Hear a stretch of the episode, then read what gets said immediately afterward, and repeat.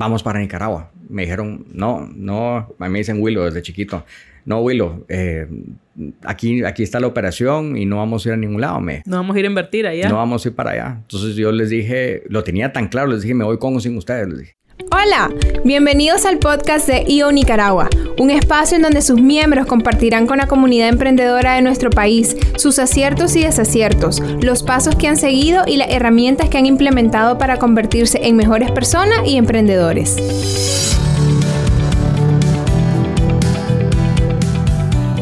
Hola, hola, ¿cómo están? Bienvenidos a un nuevo episodio del podcast de EO. Yo soy Elaine Miranda, parte de la aceleradora de EO en Nicaragua y hoy estoy acompañada por un emprendedor nato. De hecho, vamos a estar hablando sobre toda su historia de cómo nace para emprender y van a ver que prácticamente lo trae en la sangre. Él es parte de EO en Nicaragua y su nombre es William Barlett. ¿Cómo estás, William? Muy bien, gracias Elaine. Muchísimas gracias por, por estar aquí al contrario, a vos por, por esta apertura y para contarnos esta historia que de verdad yo creo que, que va a ser bien inspiradora para muchos. Em, hoy vamos a estar platicando, como les decía, sobre em, este, este nacimiento del emprendedor y lo primero, antes de que nos contes tu historia, William, yo te quiero preguntar, en tu experiencia, tanto lo que vos has vivido como lo que has visto de otras personas, de otros emprendedores y empresarios con los que te has rodeado, ¿vos sentís que el emprendedor nace o se hace? Yo creo que es excelente pregunta, Elaine. Eh, mira, yo creo que se hace. Eh, un, un, emprendedor no, no creo que nazca. En mi experiencia propia te puedo decir que fue por, yo lo vi como por tema de deseo y necesidad. Ok. O sea, eso fue lo que, lo que me empujó realmente. ¿Vos pensás que cualquier persona puede ser emprendedor? No te puedo decir que cualquier persona, pero sí te podría decir que un gran porcentaje de las personas, siempre y cuando puedan tener esos ingredientes o golpes que les pueda dar la vida o inspiraciones, yo creo que todos somos capaces. Fíjate que una vez platicando con un amigo que estoy seguro que lo conoces, Carlos Taguada, que él es parte de yo también en Nicaragua, hace muchos años una vez me dijo, el dilema es que si todos somos emprendedores, ¿quién trabaja en nuestros emprendimientos? Sí. Y siempre, y siempre me quedé con esa idea, sobre todo porque en los últimos años hemos visto como una proliferación, especialmente en redes sociales, de que todo el mundo se lanza a poner negocios, ¿verdad? Y a veces está como súper romantizada el tema de emprender. Eh, mm. Escuchamos frases de sé tu propio jefe, sé dueño de tu tiempo. Y ayer le decía a una, a una amiga, al final, cuando vos trabajas en una empresa, vos tenés un jefe, el gerente de X cosa, el jefe de X cosa, de X departamento pero cuando vos tenés una empresa, todos tus clientes son tu jefe. O sea, ahí, ahí no le rendís cuenta a una sola persona, le rendís cuenta a un montón.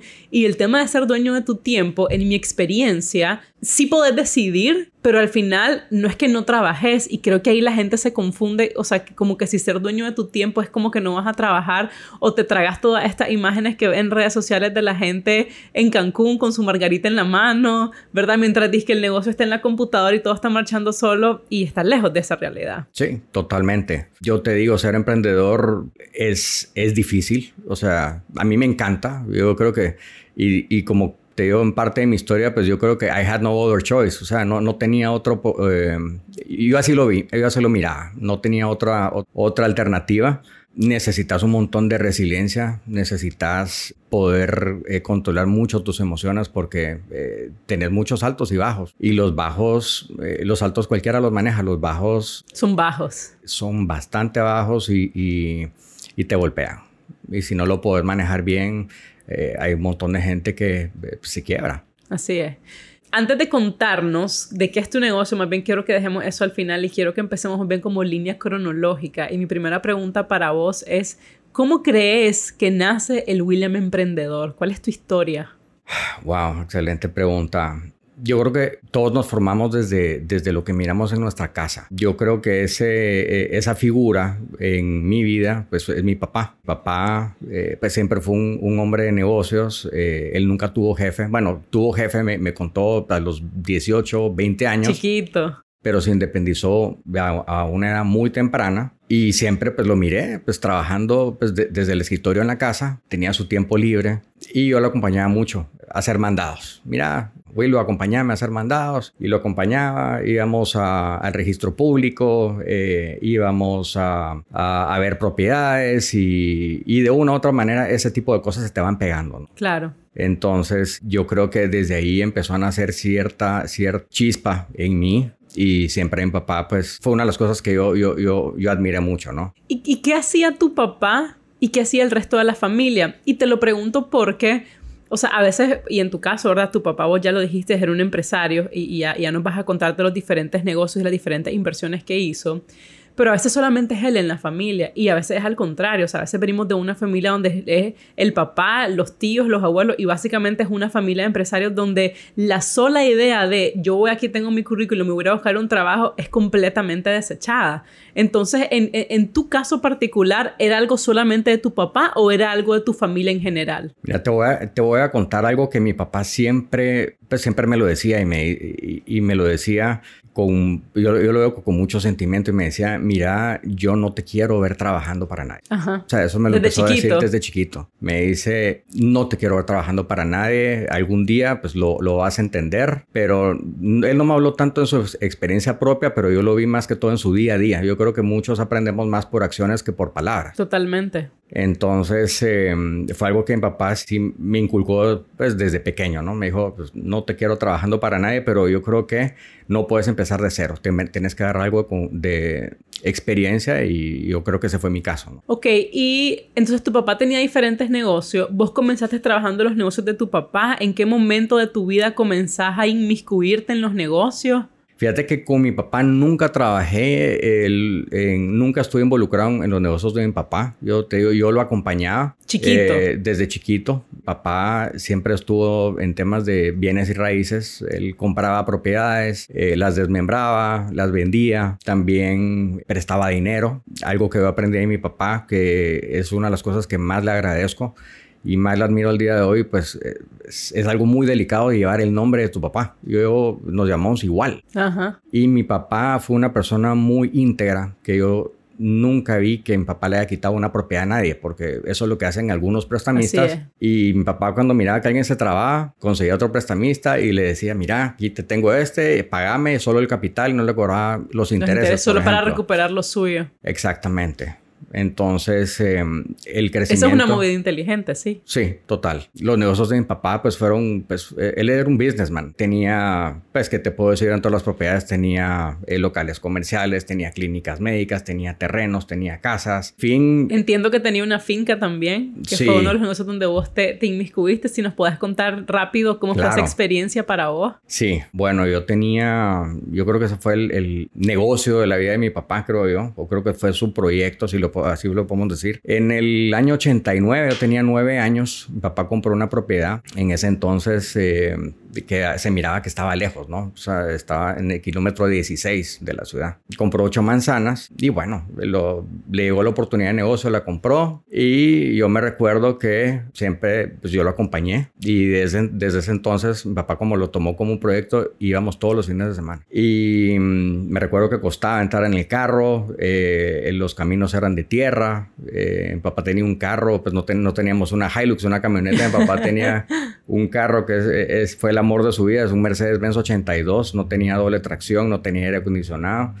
Pero nos íbamos en ese carro. Me recuerdo que patinaba. Nos tenían que ir a sacar en bueyes para, para poder sacar el carro. Y yo creo que aquí fue donde yo me formé. Te voy a contar un poco. No hay fin de semana que mi papá no me llevara eh, creo que llegamos todos los sábados y empezó a, a recortar eh, todo lo que es el monte y empezamos a sembrar árboles. Entonces, eh, siempre antes de ir pasábamos al vivero, mi papá llenaba los arbolitos. los arbolitos, entonces llenaba el, el baúl de, de, los arbolitos chiquitos, eran pinos y cipreses. Y bueno, llegábamos, los descargábamos y la tarea era sembrarlos. ¿Y lo hacían ustedes? Lo hacíamos nosotros. O sea, ustedes como familia, como un proyecto familiar. Pues mi papá, el guardián, y yo, pues sabes que a mi hermana le ponían a hacer eso, pero el que mal agarró el, ese cariño, pues eh, fui yo, me encantaba enlodarme, ahí era como mi, mi playground, básicamente, era como un work and play al mismo tiempo. Eh, y la, la, la, propiedad fue agarrando una, pues fue agarrando una belleza, eh, se miró el amor y el tiempo que, que, se le fue dedicando. De, de, ahí, pues cuando terminamos con los árboles de, con los cipreses y los, y los pinos, pues empezamos con, con limón papá sembramos más de 700 palos de limón. Muchísimo. Eh, como 500 palos de, de aguacate has, me recuerdo. Y la idea pues era que de ahí pues se, fue, se volviera algo sostenible, ¿no? Lógico, los, los árboles se sembraron desde, eran muy chiquitos.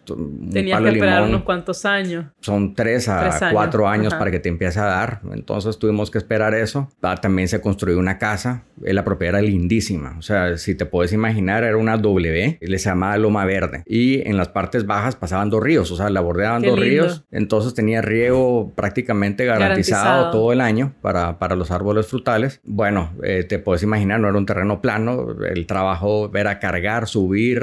Eh, era cansado, la verdad. Eh, de ahí mi papá construyó una casa, vi cómo mi papá se involucró, diseñó, prácticamente fue una construcción de cero, de una propiedad que era solo monte y se convirtió en una propiedad bellísima con los años fue desarrollando la ciudad y hasta que llegamos a tener ya eh, asfalto hasta la entrada de la propiedad. Y que me imagino que ya se empezó a sentir más cercano, ¿no? Ya no se sentía tan, tan lejos de la ciudad. Sí, sí, la verdad que sí, era más fácil llegar. Entonces yo te digo, ahí aprendí el, el, el, concepto de trabajo, te digo, aprendí a, a, sembrar, aprendí a pintar, o sea, la casa la pintamos nosotros, yo creo que le tengo que pasar la cuenta de mi papá, toda la mano de obra que le, que le ahorré y me sirvió un poco más a futuro. Eh, mi papá ya, pues yo creciendo un poco ya más, eh, acercándome a los 17, 18 años, pues mi papá me, me, regala el Mercedes-Benz. Yo, puchica, me dio su joya. Dije, mi papá tenía sus otros carros y bueno, con ese iba a la universidad, pero eh, mi papá me daba una mesada,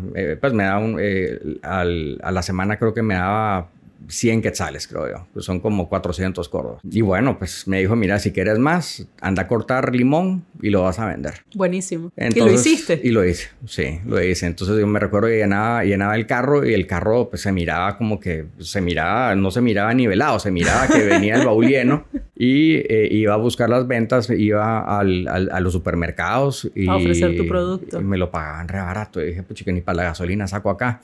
Pero por lo menos así empezó, bueno, mi, mundo de las ventas empezó desde, desde más chiquito, pero eh, básicamente mi papá me dijo, mira, si quieres más, hacételo vos. Pero fíjate qué interesante que, que al final con todo, esta, con, todo, con todo esto que viviste con tu papá y con tu familia, o sea, fuiste como conociendo el proceso entero de una empresa. O sea, desde la compra, el inicio, cuando te toca sembrar, cuando te toca trabajar, cuando te toca pintar, cuando vas construyendo, cuando renovas y al final cuando terminas de vender y por supuesto cobrar la plata para podértela gastar. Entonces de una edad muy temprana conociste sin saberlo probablemente en ese momento el modelo entero de un negocio.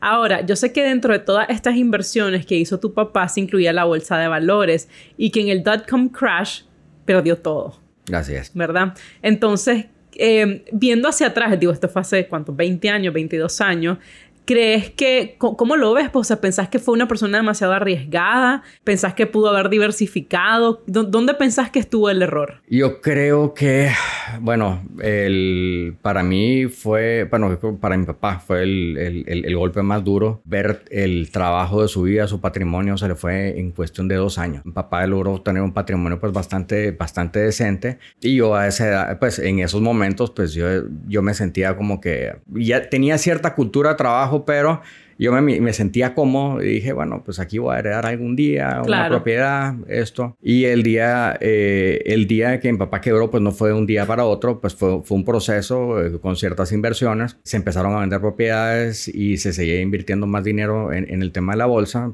Y me recuerdo, fue muy bien en el 2001 eh, se vinieron todas las, las dot-coms para abajo y las acciones de mi papá se vinieron al suelo. Entonces él básicamente liquidó otros activos que tenía. Sí. Y con ese dinero le dijo, en esto soy de la bolsa de valores y aquí mi plata va a crecer más. Sí. Y casi que lo concentró ahí. Yo creo que fue muy, muy emocional. Yo creo que está ese rush de me voy a recuperar. Pero, pero bueno, para mí fue muy, muy triste. Se vi a mi papá sufrir. Eh, nosotros también lo pasamos como familia. A tal punto que perdió todas sus propiedades. Entre ellas eh, tuvo que vender Loma Verde. Esa me, me dolió bastante bastante y a tal punto que también perdimos la casa donde nosotros vivíamos. Se perdieron todo. Todo se perdió. Y vos tenías en ese entonces 20, 21 años. Estaba estudiando en la universidad. Tenía 21 años. Sí, yo estaba trabajando para, para la empresa del, del, hermano de mi mejor amigo en ese entonces. Y bueno, pues eh, como te digo, vengo vendiendo desde, desde los 7 años y, ahí me tocó hacer una de las ventas más importantes de, de, de mi vida, que fue un terreno que tenía mi, mi que, que, heredó mi mamá. Y con la venta de ese terreno lo logré, se logró vender eh, y con eso se logró sacarla. Entonces lo, se logró recuperar la casa y, y, bueno, ahí fue donde entré. Esa desgracia, así la podemos ver, yo la vi como una de las bendiciones más grandes que yo tuve, pues a, a nivel personal, porque fue, creo que fue el catalista que me dijo, mira, tenés que hacer algo porque pues ya, ya no vas a tener esto, lo tenés que hacer vos. Entonces yo creo que todo lo que aprendí desde pequeño con mi papá, ese trabajo que hicimos en, en Loma Verde, todo eso pues como que se catalizó y ahí fue donde dije, pues tengo que, tengo que hacer algo. Yo estaba trabajando para la, estaba trabajando medio tiempo para la empresa de, de, del hermano de mejor amigo. Los últimos años de la universidad me los, me los tuve que pagar. Y mm, en el 2004, pues yo estuve en, en ese interim, eran tres años, yo estaba viendo, bueno, tengo que hacer algo, tengo que emprender. Y ahí fue cuando mi papá me volvió a recalcar, no te quiero ver trabajando para nadie. Wow. Entonces, no sabía, o sea, ideas te pueden venir muchas, pero algo que vos conozcas y se pasa a hacer. Eso es yo creo que el, el, una de las cosas más importantes que vos tenés que encontrar antes de poder emprender algo y tirarte hacia adelante. En el, en el regresando al, al 2004, Uh, me gradué, ese año me gradué. Y uno de mis mejores clientes, eh, los que yo tenía asignados, eran, claro, en Guatemala y tuve una reunión con, con el, el, subgerente de compras y me dice, mira William, fíjate que me mandan para Nicaragua porque eh, pues compramos la operación de Nitel y de PCS. Uh -huh. Y yo me recuerdo que desde el 2001 al 2004 donde yo estaba, pues hubo un boom de las telecomunicaciones en Guatemala, eh, una construcción en infraestructura impresionante y dije, wow. Esto, esto va a pasar en se, Nicaragua. Dijiste. Esto va a pasar en Nicaragua. Cuando Alberto, eh, me, me, así se llama el, el, el subgerente de compras, me dijo, mira William, eh, vamos para Nicaragua. Yo nunca había tenido algo tan claro. O sea, yo dije, me voy para Nicaragua. No pasaron más de 3, 4 segundos, dije, me voy para allá. Pero a ver, vos habías venido antes a Nicaragua, vos tenías familia en Nicaragua, vos qué onda con Nicaragua, o sea, o simplemente fue como eso de decir, esta es la oportunidad, de aquí soy, este es mi llamado y me voy. Fíjate que así yo, yo no tengo familiares aquí en Nicaragua, no conocía Nicaragua y dije, bueno, ese día llegué emocionado y llegué con mis jefes en ese entonces y les dije, miren, vamos para Nicaragua. Me dijeron, no, no, me dicen Willow desde chiquito.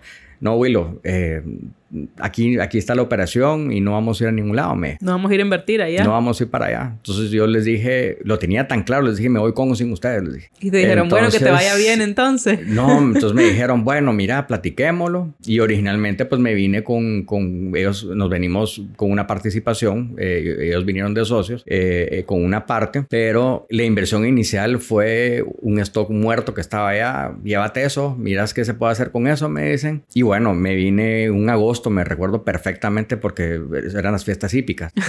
Y yo dije, bueno, voy a ir a Nicaragua, voy a ir a visitar clientes, voy a ir a visitar a Claro allá. Y cuando vi, pues era, la gente estaba medio de feriado y en fiesta. Pero cuando vine me enamoré de Nicaragua, eh, muy diferente a Guatemala, por supuesto. Cuanto a infraestructura, en cuanto a economía, pues era otra, pero... No, más en el 2004. De 2004, pero yo estaba convencido porque era algo que yo sabía hacer. Pero ahora, Willow, o sea, vos te venís, esta persona te dice, nos vamos para allá. O sea, ¿tenías de alguna manera garantizado que vos ibas a ser el proveedor de toda esta nueva operación o venías a echarte un volado y decir, bueno, como yo soy tu proveedor en Guatemala, me voy para allá y te a buscar? Fíjate que no. Me vine, el, lo, una de las primeras cosas que hice fue, por ejemplo, un proveedor que teníamos en Guatemala con el cual hice muy buena relación, pues le hablé y le dije, mira, pues vamos a ir a ir operación a, Nicaragua y quiero ver si, si estás dispuesto a trabajar con nosotros. Entonces me dijo, sí, Nicaragua está, está difícil porque tenemos un, representante, pero como le logré cerrar un negocio en, en, Guatemala que nadie se lo había logrado cerrar, pues me escuchó. Y la segunda vez que me vine a Nicaragua, me recuerdo perfectamente como que si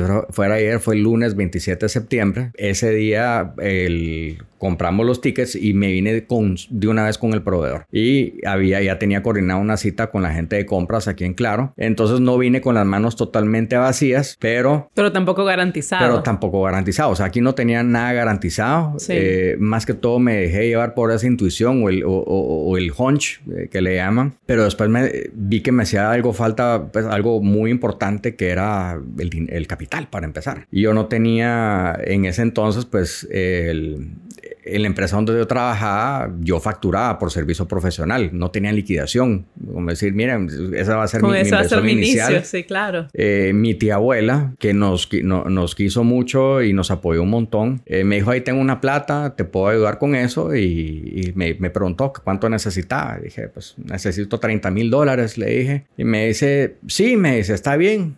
Entonces me sentí, me sentí, me sentí, wow, pues ok, ahí voy. Y cuando regreso en agosto, le digo, bueno, tía Lili, ya estoy listo. Eh, entonces los 30 mil. Sí, fíjate que es, ese CD no se vence ahorita, lo único que tengo ahorita son 8.600 dólares. Ni un tercio siquiera. Yo había dicho que sea todo. Dije, que a Lili los agarro, no se preocupe y mil gracias. Eh, agarré esos, esos, esos 8.600 dólares y, pero no me vine en positivo, me vine con una deuda de mi tarjeta de crédito de casi 10 mil dólares. Entonces, que también sacaste para la inversión inicial de acá. No, ya era deuda que ya tenía. Era algo personal era deudas personales, o sea, yo me pongo a pensar hoy en día y digo, eso, eso es suicidio. O sea, Will, Willon, o sea, yo regreso a ese Willow de ahí y le digo, no lo hagas. Claro. No, o sea, entonces te digo, eh, vine, eh, la oficina la abrí aquí en Bolonia. Era una casa, una de las típicas casas aquí de Bolonia grandes. ¿Es esta eh, misma? No, no. Esta, es la, esta, es la, esta es la segunda instalación que nosotros tenemos. Pero allá pues, era casa, ahí, ahí viví y ahí trabajé. Dos en uno. Dos en uno. Entonces, la empresa la empecé yo, pero la vine a constituir en el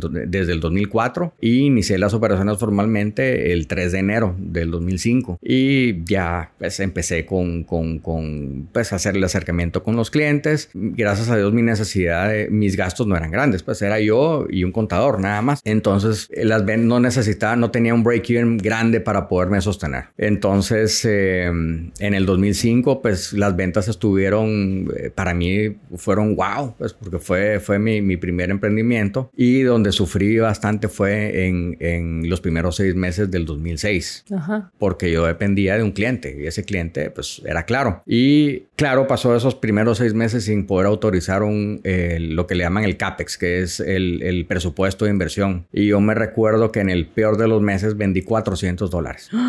O sea, dije yo aquí no me voy a sostener. Entonces eh, hablé con mis socios en ese entonces, que eran mis jefes. Eh, bueno, ya no eran mis jefes, ya eran mis socios y les dije, miren, tenemos que meter plata porque pues esto ya va a empezar, pero hay que esperar un poco más. Entonces me dijeron, no, no tenés que liquidar y te tenés que regresar. Entonces les dije, ¿saben qué? Ellos tenían una deuda conmigo de 6 mil dólares. ¿Saben qué? Endósenme las acciones y, condonamos la deuda. Entonces me, me, pasaron las acciones, pasé a ser el, el, el 100% accionista de la empresa. Tenía un socio local, eh, lógico, con el 1% porque no puede ser 100% socio en una sociedad anónima. Y me pasó algo, wow, yo creo que no lo puedo, no, no, no, mm, esto es otro wow en, en, en, en las historias que tengo. Me pasó algo que nunca he vuelto a cerrar al día de hoy. Y en el 2006 cerré el negocio más grande de toda mi vida. Que no lo ha vuelto a repetir. Que no lo he vuelto a repetir. Eh, como una sola negociación, un solo negocio. Entonces, yo me recuerdo, pues había un producto en especial que estaba utilizando la gente de, Claro. Vi que el precio, ubiqué el precio, vi que estaba carísimo. Ubiqué un, un proveedor que estaba en, Buenos Aires. Bueno, eh, está en Argentina, pero la fábrica, si no estoy mal, queda en Rosario, o sea, hice una cotización pues eran tres cuartos de millones de dólares. La... Wow. O sea, donde el, yo no, pues donde habían mesas donde yo vendía 400 dólares. O sea, no tenía mis Era activos. súper arriesgado. Mis, mis, activos no pasaban de 10 mil dólares. O sea, estabas lejísimo. Estabas lejísimo. Estaba lejos. Entonces yo dije, bueno, lo encontré, coticé y yo fui con unas empresas de factoraje y les dije, miren, es posible que me salga esta negociación. Ustedes estarían dispuestos a financiármela si salen. Me dijeron, sí, William, sin ningún problema.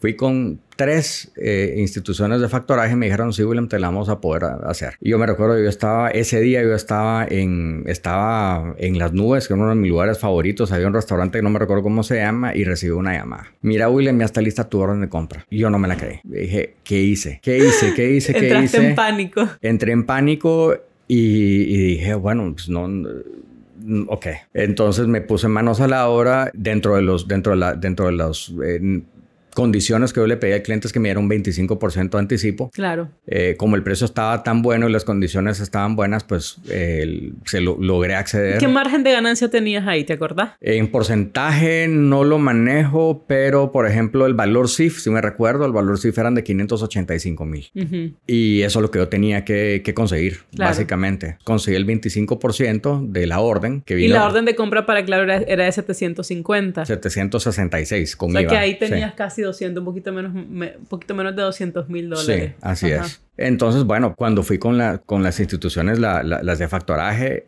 y con la orden en mano, se me empezaron a echar una tras otra. Fíjate, William, que no. Wow. Fíjate, William, que no. Entonces dije yo, yo no sabía qué hacer con esa orden de compra. Entonces dije yo, ok, ¿dónde, ¿qué es lo que tengo que conseguir? Ya tengo esto y ese 25% lo había mandado de anticipo al proveedor. Claro. Entonces empezaron con la fabricación. Pero dije, ya estoy montado en el toro, ahora tengo, que... ver cómo saco el resto. El, lo otro grande pues tenía, era el, el tema de, de la logística y la logística eran 34 contenedores, lo que teníamos que mover de Buenos Aires para acá. Y dije yo, ok, necesito conseguir el crédito. Fui con el, me recuerdo que fui con el CFO de Maersk, vio, me pidió mis estados financieros, creo que se rió. Me se dijo, pero fíjate que pues, no, no, no te podemos financiar. Yo le dije, mire, tiene un excelente pagador y tiene un producto. Aquí está, aquí está el negocio. O sea, todo es de que confíen en mí. Y me dijo, pues no, no, no se puede. Y fui con una empresa, pues una empresa de, logística, pues UPS, lo voy a no me gusta decir nombres, pero listo. Ellos creyeron en mí, UPS aquí en Nicaragua, y me dieron el crédito. Me dijeron, te, te, permitimos que nos pagues una vez, pues te paguen. Entonces empecé a agarrar esa confianza. Dije yo, wow, aquí agarré, logré conseguir otro, otra gran parte pero me quedaba otra parte. Y la única empresa de factoraje que llevaba a mi caso era Credit Factor. Ahí eh, la persona que me lo estaba mirando se llamaba Marbeli y me dijo, llevó mi caso tres veces al comité. Me dijo, por alguna razón yo creí en su caso, me dice. Y lo seguía metiendo. Y lo seguía metiendo. La cosa es de que y yo me recuerdo que era un miércoles y el jueves dije, voy a comprar el boleto y me voy para Buenos Aires. Dije, no tengo el crédito, tengo que ir a hablar con el proveedor.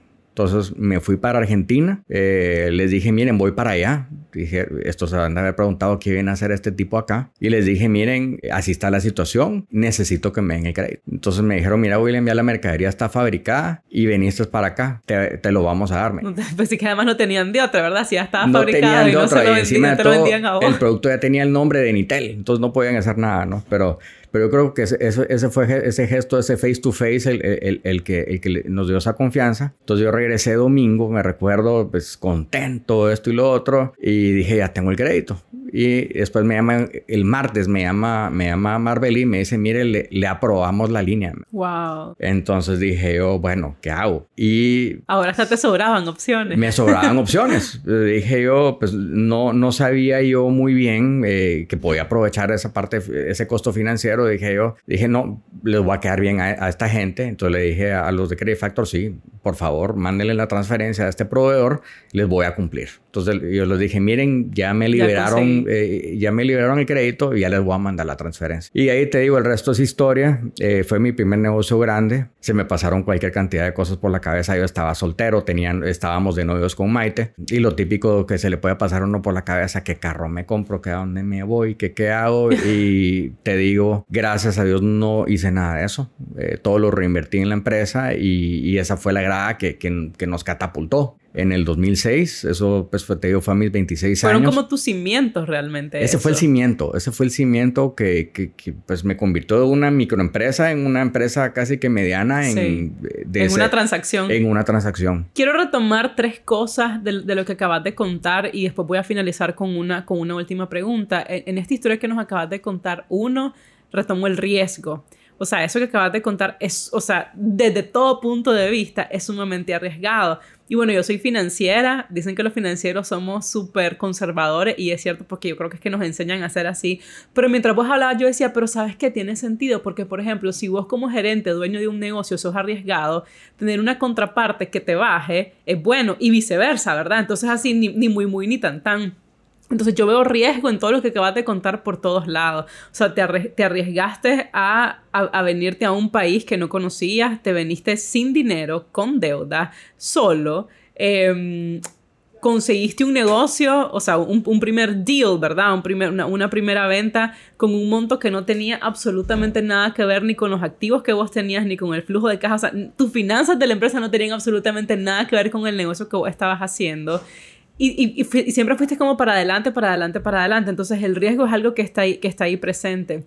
Lo segundo que quiero retomar es los altibajos. O sea, esa fue una sola transacción en sí misma, ¿verdad? Un negocio. Un solo negocio. Pero mira cuánto alto y bajo tuviste. O sea, desde que, de que te, desde que te dijo, claro, sí te voy a comprar hasta que encontraste al, proveedor. Entonces eso, suena maravilloso. Primero las empresas de factoraje te dijeron que te lo iban a dar, maravilloso. Después cuando finalmente te dicen que sí, te, te, pues te, te da nervio, ¿verdad? Después las empresas de factoraje se te echan para atrás y te venís para abajo. O sea, es un montón de altibajos y la razón por la que lo retomo es porque los negocios en sí mismos son eso.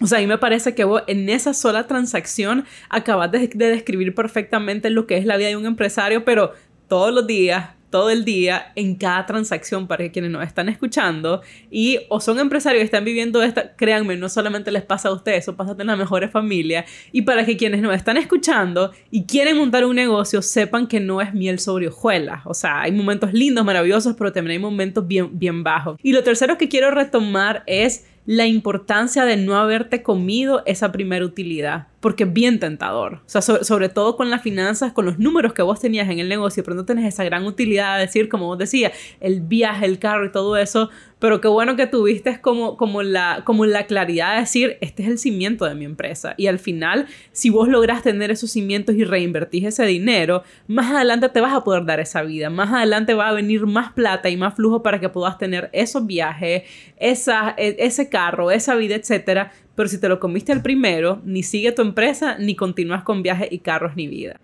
De acuerdo. Ok, entonces, Willow, mi última pregunta para finalizar es, por todas estas vivencias y experiencias que vos has tenido, me queda claro que vos crees mucho en la educación y en la formación. Entonces, sé que tenés cinco hijos, hijos e hijas, dos niños y tres niñas. Entonces, ¿cómo crees vos que estás haciendo para inculcar todo esto en tus hijos? O sea, así como tu papá te enseñó a trabajar, no sé si directa o indirectamente, pero al final te enseñó a trabajar y te enseñó a vender y te decía, no, no quiero que le trabaje a nadie ¿Cómo, cómo, ¿Cómo lo haces ahora con tus hijos? Fíjate que esa es una pregunta que yo creo que mi takeaway cuando, cuando, estaba, cuando estaba pensando en, eh, regresando al pasado, la mejor herencia que me dieron en mi casa, que me dio mi papá, que me dio mi mamá también, fue la cultura de trabajo. Yo creo que hay muchos, como te digo, yo regreso a mi pasado y digo, todavía pudiera estar esperando alguna herencia y yo no sé qué fuera de mi vida ahorita. O sea, no sé si estuviera trabajando todavía para alguien más. Definitivamente yo creo que no hay fortuna que te aguante a, a, un hijo que tal vez no pueda llegar a sostener esa, esa herencia. Totalmente. Eh, yo no recibí esa herencia monetaria, así le puedo decir, pero recibí una herencia de educación eh, y de trabajo. Eh, yo que tengo cinco hijos, me encantaría poderles dejar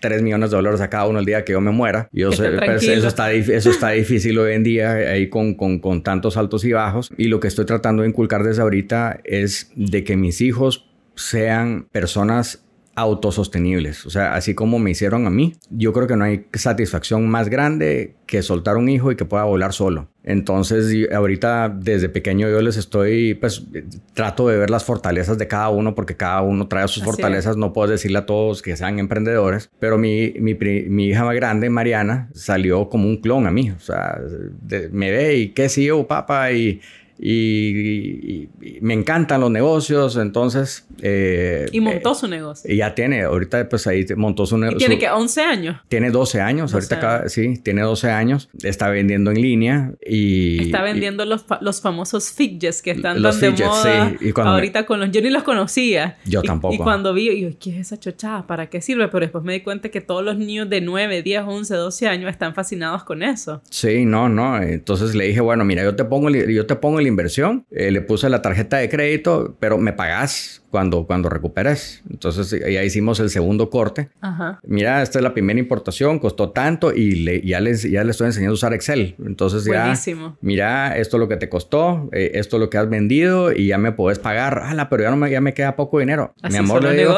tu ganancia está en lo que te queda en caja y lo que tenés en stock. Le dije, ah, me dice, ok. Entonces está, está motivada. Quiero ver qué motivación puedo encontrar en dentro de cada uno de mis hijos, porque yo definitivamente, yo la herencia la miro como, no la miro como un derecho, yo creo que es un privilegio que podemos recibir. Eh, lo que mis hijos puedan recibir de mí, ya sean cinco pesos o un millón de dólares en un futuro, yo creo que va a ser eh, un valor agregado o una ayudita que les voy a dar. Pero lo más importante es de que se puedan valer por, so- por sí solos Totalmente. para el resto de la vida. Sí, el día que yo me vaya me voy tranquilo y no va a decir qué hizo este chavalo con esta herencia. Claro, y es que al final el dinero se acaba, los recursos se terminan, cualquier cosa puede pasar. Mira lo que le pasó a tu papá con el, con el dot-com crash, que uno pues no, no se esperaba eso. En cambio, lo que saben hacer, las experiencias que tienen, eso se lo llevan a cualquier lado. Como vos te lo pudiste traer de Guatemala a Nicaragua y lo podés exportar a Estados Unidos y lo podés exportar a cualquier otro lugar. Entonces, Sí. gracias William por este tiempo, por esta entrevista tan bonita, por contarnos de manera tan honesta tu historia. Espero que haya servido de inspiración a todas las personas que nos están escuchando. Y retomo el riesgo. El riesgo siempre está ahí, creo que, creo que es parte del ADN de los emprendedores. Sin riesgo al final pues no, se consigue nada o se consigue muy poco. Y los altibajos que forman parte de la vida de todos los días de los emprendedores. Gracias. A ti, Elaine, gracias. EO es la red de emprendedores más influyente en el mundo, con más de 14.000 miembros a nivel mundial. Somos un catalizador que permite a los emprendedores escalar sus negocios al siguiente nivel, con herramientas y una red de emprendedores global para hacer crecer su negocio a más de un millón de dólares en ingresos, brindándoles también habilidades para convertirse en un mejor líder.